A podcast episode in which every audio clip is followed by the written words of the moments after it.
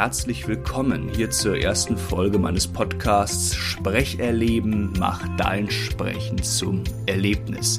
Ich freue mich sehr, dass ihr dabei seid, mir eure Aufmerksamkeit schenkt und erfahren wollt, wie ihr euer Sprechen zum Erlebnis machen könnt. Wir starten heute erstmal ganz ja, entspannt. Das ist ja schließlich die erste Folge. Ich werde den Inhalt und vor allem das Ziel dieses Podcasts erläutern. Ich werde erklären, für welche Personen bzw. Berufsgruppen dieser Podcast besonders interessant sein dürfte und natürlich werde ich mich auch selbst vorstellen. Schließlich äh, wollt ihr ja sicher wissen, wer hier eigentlich zu euch spricht. Also, macht euch bereit, schnallt euch an, dann kann es auch schon losgehen. Ich freue mich.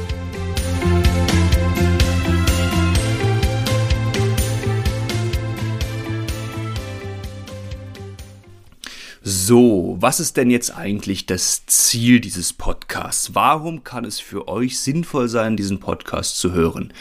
Ähm, kurz gesagt, dieser Podcast soll euch helfen, euer Sprechen bzw. euer ja, Performen vor einer Zuhörerschaft zu verbessern. Und dabei ist es jetzt ganz egal, ob ihr als Künstler auf der Bühne steht und äh, romantische Gedichte sprecht oder im Beruf eine Präsentation vor euren Chefs haltet. Und somit beschäftigt sich dieser Podcast in erster Linie mit drei Grundthemen. Erstens der Sprecherziehung, zweitens der Sprechkunst und drittens der Rhetorik.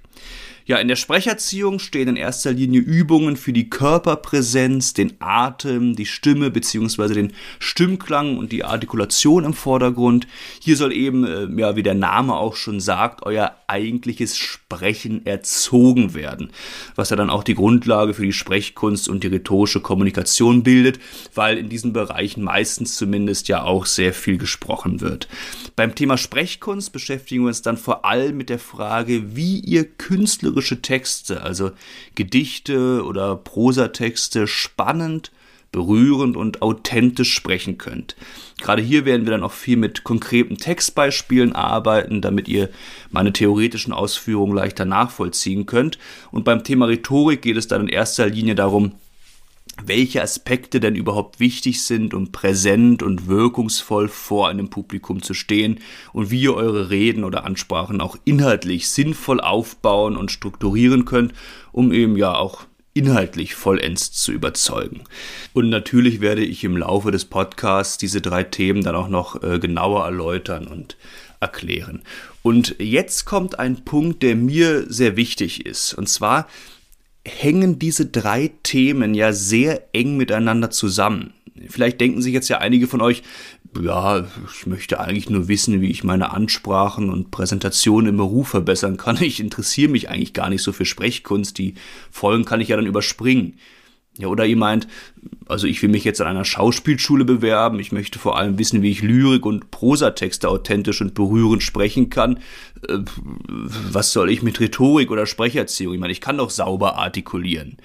Und daher ist mir jetzt hier zu Beginn des Podcasts ganz wichtig zu sagen, dass diese drei Grundthemen sehr eng miteinander verknüpft sind und dass beispielsweise ganz viele Prinzipien, die in der Sprecherziehung eine große Rolle spielen, auch für die Sprechkunst und die Rhetorik sehr wichtig sind. Gerade die Sprecherziehung bildet ja so eine Art ja, verbindendes Element zu Sprechkunst und Rhetorik. Näheres dazu werde ich auch in der nächsten Folge noch sagen. Und auch Aspekte, die in der Sprechkunst eine große Rolle spielen, lassen sich problemlos auch auf die rhetorische Kommunikation übertragen und umgekehrt. Denn eins, wie gesagt, das habe ich ja eben schon gesagt, haben diese drei Themen ja in jedem Fall gemeinsam. Sie beschäftigen sich mit wirkungsvoller Kommunikation, beziehungsweise mit der Frage, wie ich mit meiner Kommunikation, egal jetzt in welchem Rahmen, überzeugen und im besten Falle einen bleibenden positiven Eindruck bei meiner Zuhörerschaft hinterlassen kann. Und im Verlauf dieses Podcasts wird es natürlich dann mal Folgen geben, in denen jetzt äh, eines dieser drei Themen stärker im Fokus stehen wird.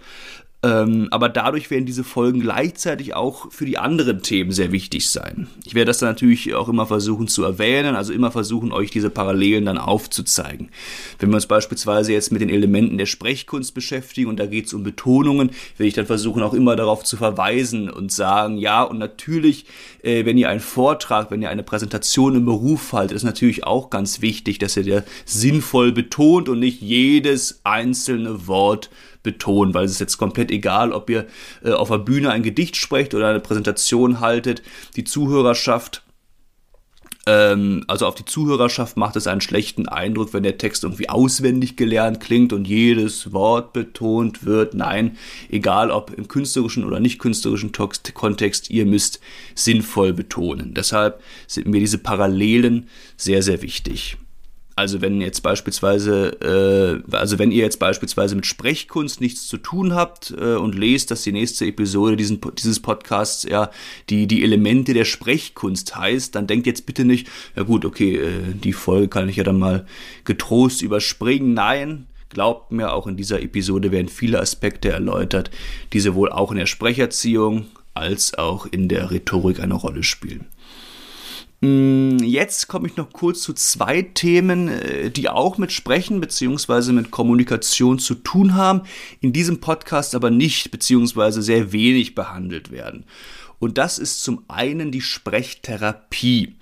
Für die Sprechtherapie sind vor allem ja Logopädinnen und Logopäden zuständig, die dann zum Einsatz kommen, wenn bei einem Patienten wirklich medizinische oder anatomische Probleme vorliegen. Ich selbst bin allerdings kein ausgebildeter Logopäde und daher werden wir hier nicht darüber sprechen, was man jetzt beispielsweise gegen Stottern machen kann oder wie man einen S-Fehler effektiv behebt oder was man gegen Lispeln machen kann. Und noch ein Aspekt im Hinblick auf die Rhetorik wird nicht oder wenig behandelt. Ähm, und zwar, die Rhetorik lässt sich ja, ich sag mal, in zwei große Teilbereiche aufgliedern. In die Rederhetorik und in die Gesprächsrhetorik. Und wir werden uns hier aber in diesem Podcast vor allem mit der Rederhetorik beschäftigen. Also ähm, was wichtig ist, wenn ich Reden oder Ansprachen vor einer Zuhörerschaft spreche, wie ich diese Reden sinnvoll strukturieren kann, was für Redemodelle es gibt und so weiter. Ähm, und typische Themen aus der Gesprächsrhetorik, also beispielsweise Verhandlungsführung, Moderation, Smalltalk, Mitarbeitergespräche werden hier nicht behandelt. Und ich hatte diese Themen zwar auch im Studium, unterrichte sie selbst aber sehr, sehr wenig und bin hier deshalb, oder eigentlich gar nicht, und bin deshalb hierfür kein Experte. Das heißt, die Qualität meiner Beiträge wäre hier nicht gesichert. Und deshalb wird die Gesprächsrhetorik, nur dass ihr das schon mal weißt, nur dass ihr das schon mal wisst, in diesem Podcast eigentlich weiträumig ausgeklammert. Vielleicht allerdings, vielleicht werde ich mal ähm, zwei Sonderepisoden einbauen, die sich mit den Themen der Gesprächsrhetorik befassen. Äh, und zwar einmal mit der Frage, wie ich konstruktives, funktionales Feedback geben kann und wie man zielführende Konfliktgespräche bzw. Meditationen führt. Ihr könnt hier also schon mal gespannt sein. Dennoch werden das, wie gesagt, ziemlich Sonderfolgen sein und der, das Hauptaugenmerk in Bezug auf die Rhetorik wird in diesem Podcast auf der Rede-Rhetorik liegen. Ja, was soll euch dieser Podcast also bringen? Ich habe es ja äh, anfangs schon mal erwähnt, und zwar soll euch dieser Podcast helfen. Ich habe natürlich fleißig, wie ich bin, ein kleines Ziel schon mal vorformuliert. Das lese ich jetzt einfach mal vor. Dieser Podcast soll euch helfen, künstlerische und nicht künstlerische Texte, wie beispielsweise Vorträge oder Referate, präsent, wirkungsvoll und gegebenenfalls berührend vor einer Zuhörerschaft zu sprechen, um zu überzeugen und einen bleibenden positiven Eindruck zu hinterlassen. Das ist das große Ziel dieses Podcast.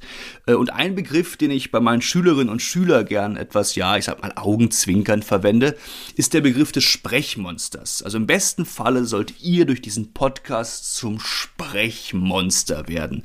Also euch vor eure jeweilige Zuhörerschaft stellen und diese äh, durch euer Sprechen, durch euer Performen in den Band ziehen und ihnen durch euer Sprechen im besten Falle ja ein Erlebnis bereiten. Daher auch der Titel des Podcasts Sprecherleben macht dein Sprechen zum Erlebnis. Und wenn ich euch dabei helfen und unterstützen kann, würde mich das natürlich sehr, sehr freuen.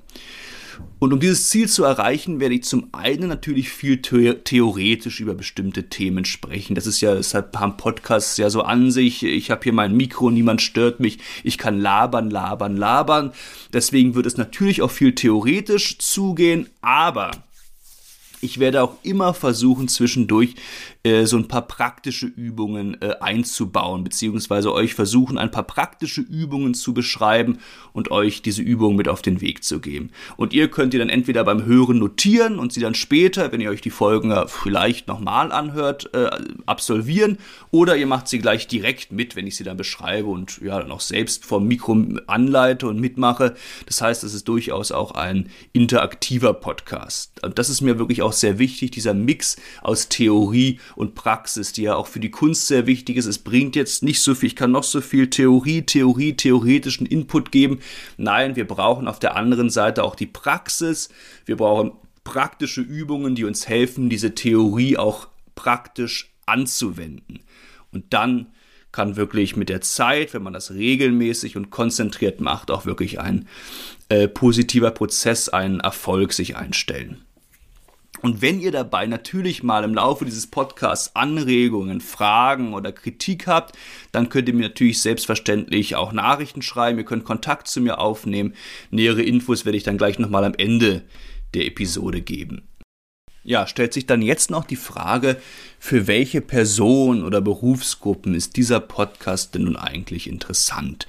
Und hier kann ich nur sagen, dass eigentlich alle Menschen, die privat oder beruflich oft vor einer Zuhörerschaft sprechen bzw. präsentieren, hier sicherlich einige interessante Dinge raus mitnehmen können. Und das können halt Menschen sein, die zum einen im künstlerischen Kontext oft sprechen, wie jetzt äh, Schauspielerinnen oder Kabarettisten, oder das in Zukunft gerne tun wollen. Wenn ihr euch jetzt also beispielsweise gerade auf eine äh, Aufnahmeprüfung an einer Schauspielschule vorbereitet, dann kann dieser Podcast hier sicherlich sehr interessant für euch sein. Aber natürlich richtet sich dieser Podcast auch an Menschen, die halt im nicht künstlerischen Kontext oft vor einer Zuhörerschaft vor anderen Menschen sprechen. Sei es jetzt im Beruf, als Lehrerin, als Erzieher, als Managerin, als, als Sportkommentator, als Marktschreier oder auch privat, beispielsweise jetzt äh, bei der Hochzeit eures besten Freundes. Auch dann, auch wenn ihr zu solchen Menschen gehört, dann ähm, könnt ihr sicherlich das eine oder andere aus diesem Podcast mitnehmen, was euch helfen wird, eure sprecherischen Fähigkeiten zu verbessern. So, und jetzt ist es aber an der Zeit, dass ihr endlich mal erfahrt, wer hier eigentlich zu euch spricht und deswegen stelle ich mich jetzt einfach mal vor. Mein Name ist Markus Feuss. Geboren wurde ich 1992 in der Hauptstadt in Berlin. Dort bin ich auch 20 Jahre lang aufgewachsen. Dort bin ich zur Schule gegangen. Mit acht Jahren, das waren, so, also das waren so meine ersten künstlerischen Berührungen, waren dann tatsächlich mit acht Jahren die Musik, das Klavierspielen. Dort hatte ich dann auch die ersten Auftritte, wo ich ja auch in dem Sinne, in dem Sinne halt musikalisch vor anderen Menschen aufgetreten bin, in Kirchen, in Senioreneinrichtungen, allerdings halt in Bezug auf die Musik, auf das Klavierspielen und das erste Mal wirklich mit dem Sprechen vor anderen Menschen, mit der Sprechkunst, mit der Schauspielkunst. Da bin ich das erste Mal tatsächlich in der Schule in unserer, ich nenne es jetzt einfach mal Theater AG, äh, in Berührung gekommen. Das war aber eigentlich keine AG, es war ein wirkliches Schulfach, das was auch benotet wurde, darstellendes Spiel.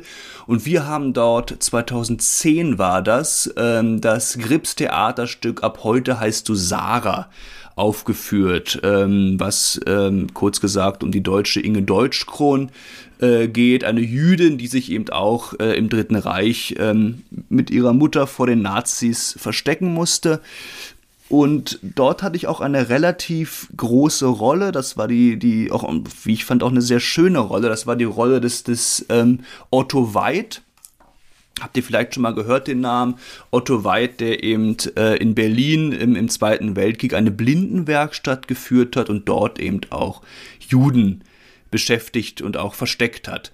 Ähm, ja, und das war äh, wirklich so das erste Mal, dass ich eben, wie gesagt, schauspielerisch tätig war. Und da habe ich auch gemerkt, wie viel Freude mir das gemacht hat, in Figuren zu schlüpfen, Emotionen auf der Bühne einzunehmen. Ich habe damals auch dann ganz gute, ganz gute Rückmeldungen bekommen. Und das war so der erste Berührungspunkt. Trotzdem äh, hätte ich dann noch nie gedacht, dass ich dann auch wirklich einen künstlerischen Beruf lerne, einen künstlerischen Studiengang aufnehme.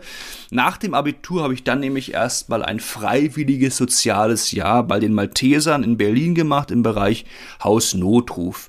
Und auch dieses, deshalb erzähle ich das, ähm, auch dieses freiwillige, freiwillige soziales Jahr ähm, war für meine Entwicklung, auch für meine künstlerische Entwicklung, aber sehr wichtig. Äh, denn zum einen habe ich gelernt, äh, was damals, denke ich, auch sehr wichtig war. Ich habe immer bei meinen Eltern ähm, gewohnt. Ich habe zum einen gelernt, selbstständiger zu werden, sich auch wirklich selbstständig Problem zu stellen. Ich wurde egal zu welcher Tageszeit, aus dem äh, äh, sozusagen angerufen, äh, musste dann mitten in der Nacht quer durch Berlin fahren, musste alten Menschen helfen, die entweder aus dem Bett gefallen sind, äh, musste abschätzen auch, äh, was machen wir jetzt, äh, reicht es, wenn ich sie einfach wieder ins Bett bringe, haben sie sich verletzt, muss ich doch den, den Rettungsdienst rufen, dann war natürlich oft auch falscher Alarm, dass ich einfach wieder gehen konnte, das heißt, diese Erfahrungen haben mir schon sehr geholfen, auch einerseits einerseits selbstständiger zu werden, andererseits, und das ist auch in Bezug auf die Kunst ein ganz, ganz wichtiger Punkt,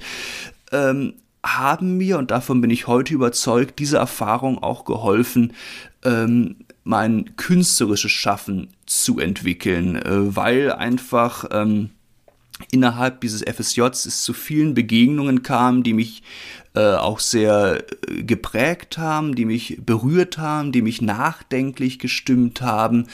Ähm, und ja, und äh, die mir kurz gesagt, glaube ich, auch geholfen haben, sich auch im künstlerischen Kontext in Bezug zu Menschen auf der Bühne zu entwickeln. Das war natürlich so diese klassischen Erfahrungen, wenn man jetzt ähm, äh, eine 90-jährige alte Oma, die natürlich schon sehr gebrechlich ist, dement ist, mit der zu kommunizieren, die irgendwie wieder ins Bett zu bringen oder für die auch den Rettungsdienst zu rufen. Das waren natürlich so die Klassiker, die mir da begegnet sind auch sehr krasses Erlebnis war natürlich, äh, als es war aber zurück nur einmal, äh, als ich eben einen Toten vorgefunden habe, auch schon ein sehr alter Mann, aber der halt einen Herzinfarkt bekommen hat, den man dann versucht hat noch zu reanimieren, wo ich auch den Rettungsdienst geholt habe, was aber da war nichts mehr zu machen. Das war natürlich einerseits starke äh, prägende Erfahrungen, aber die Erfahrungen, die mich eigentlich am stärksten geprägt haben, das waren so der Kontakt mit den Menschen, die in etwa auch so alt waren wie meine Eltern, so, also die so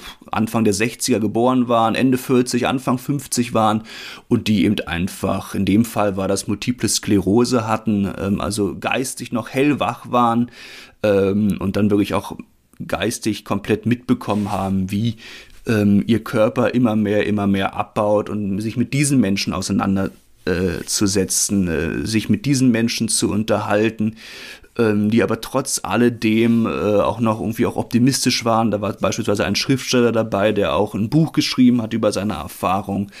Ähm, und das waren so in erster Linie die Erfahrungen, die mich irgendwie auch geprägt haben, die mein, sicherlich irgendwie auch so ein bisschen meinen Blick auf das Leben geändert haben und die mir, und davon bin ich heute auch überzeugt, auch in Bezug auf äh, mein künstlerisches, künstlerisches Schaffen geholfen haben. Und das waren natürlich einerseits Erfahrungen, die, ich habe es ja gesagt, mich sehr nachdenklich gestimmt haben, sicherlich auch in mancher Hinsicht traurig gestimmt haben, auch ähm, für die ich dennoch aber jetzt rückblickend gesehen auch sehr dankbar bin.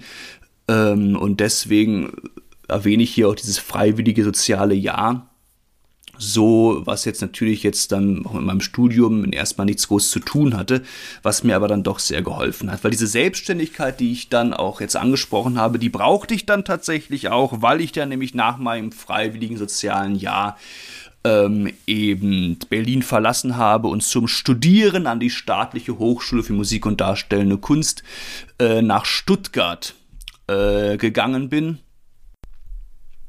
und dort Sprechkunst und Kommunikationspädagogik studiert habe. Das habe ich dann 2016 mit dem Bachelor abgeschlossen und 2017 kam dann noch der Master im Fach Sprechkunst und seit 2017 arbeite ich jetzt freiberuflich als Sprecherzieher, Rhetoriktrainer und eben auch als Kabarettist und Sprecher. Das heißt, das sage ich auch immer so ganz gern, ich habe eben zwei berufliche Standbeine, ein pädagogisches und ein künstlerisches. Und ich habe dann halt mein, äh, mein, mein Kleinunternehmen, wie es auch in Bezug auf die Steuer so schön heißt, gegründet, Sprecherleben. Und seitdem gebe ich halt Körperatem-Stimmworkshops und Rhetorikworkshops für, für mittelständige Unternehmen, für Schauspielschulen, für soziale Einrichtungen wie die Caritas, äh, für den Evangelischen Landesverband für Kindertagesstätten in Baden-Württemberg. Für verschiedene Auftraggeber gebe ich eben regelmäßig diese Workshops. Außerdem bin ich als Lehrbeauftragter an der Deutschen Popakademie in Kornwestheim tätig und unterrichte dort im Studiengang Sprechen die angehenden äh, Synchronsprecher und Moderatorinnen und ich unterrichte sowohl an der Medizinischen Akademie in Tübingen als auch am Gesundheitsklinikum in Ulm angehende Logopädinnen und Logopäden. Bin dort als Sprecherziehungs- und Stimmbildungsdozent tätig.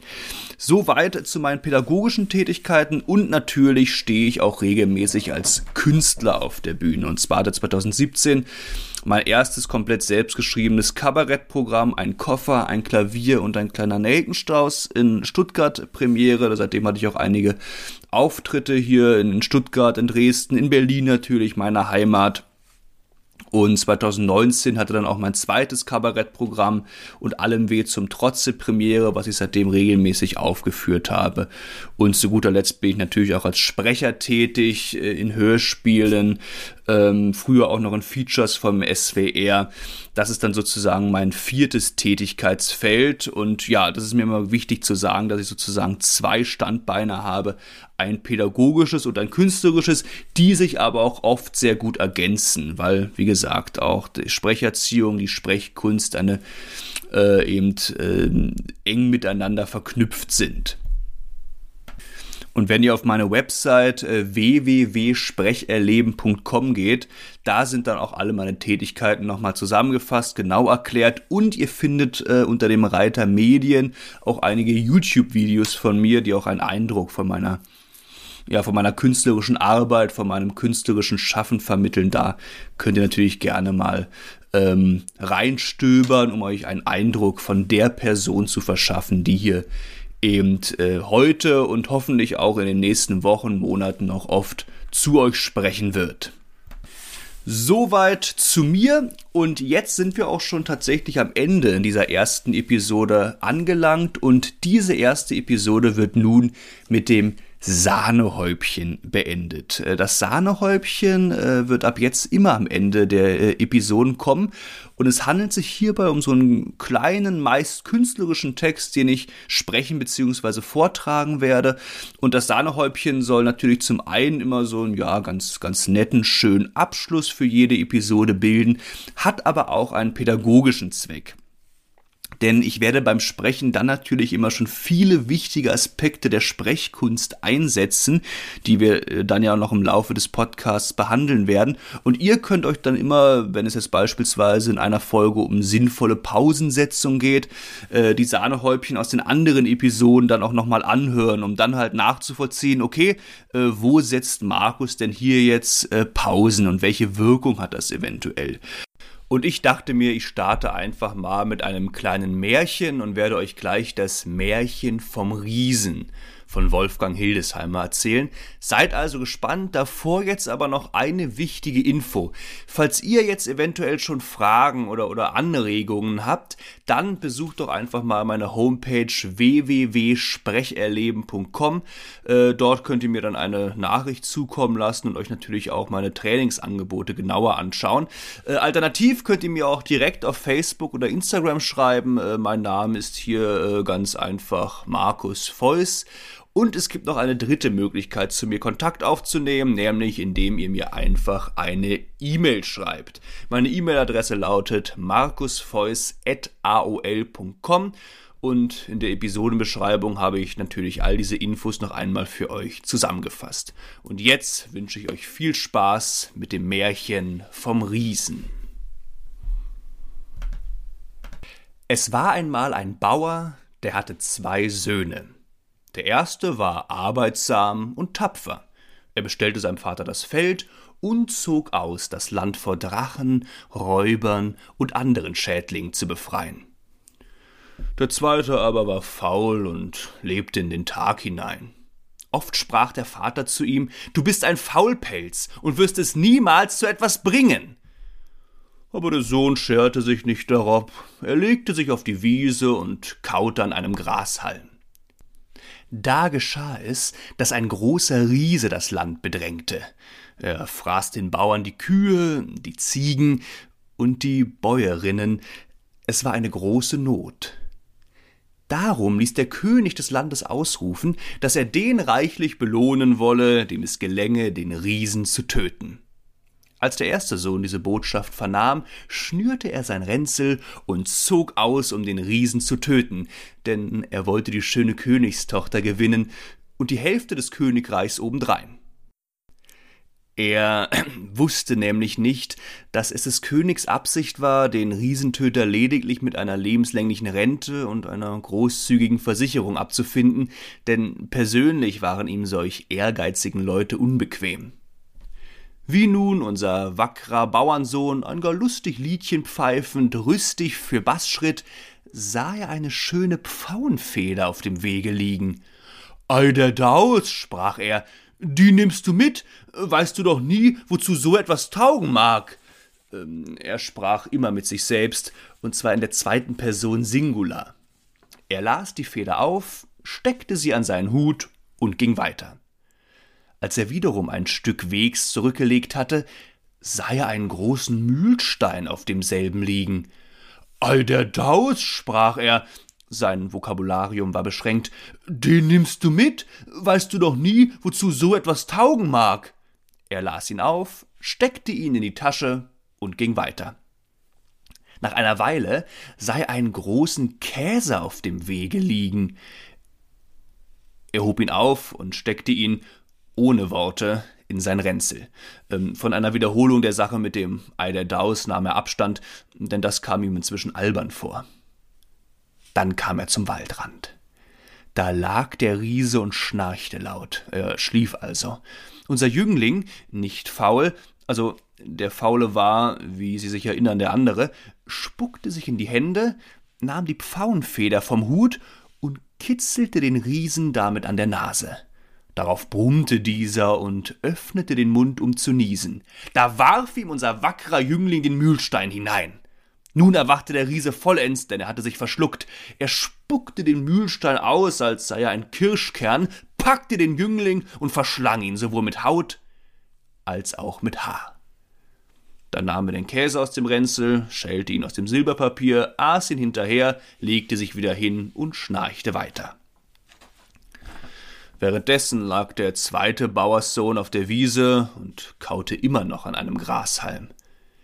Da kam die schöne Königstochter des Weges und fragte ihn, Was macht ihr denn da, fauler Bauerssohn?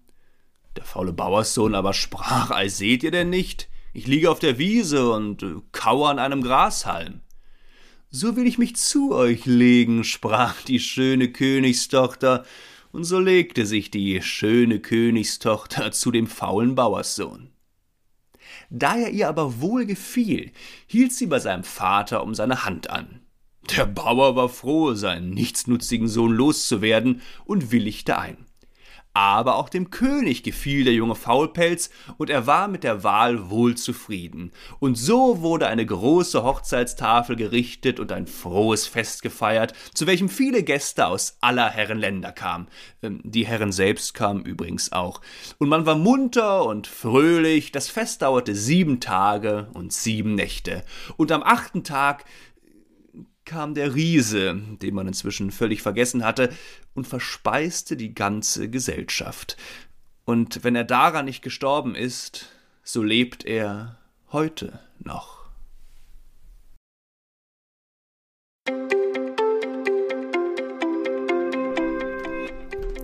So, das war's auch schon mit der ersten Folge meines Podcasts Sprecherleben. Mach dein Sprechen zum Erlebnis. Ich hoffe, ihr hattet etwas Spaß. Ich hoffe, für euch war es interessant. Ich freue mich, wie gesagt, sehr auf diese Reise mit euch und in genau einer Woche wird dann auch schon die nächste Episode veröffentlicht. Bis dahin wünsche ich euch alles Gute, bleibt gesund und bis bald.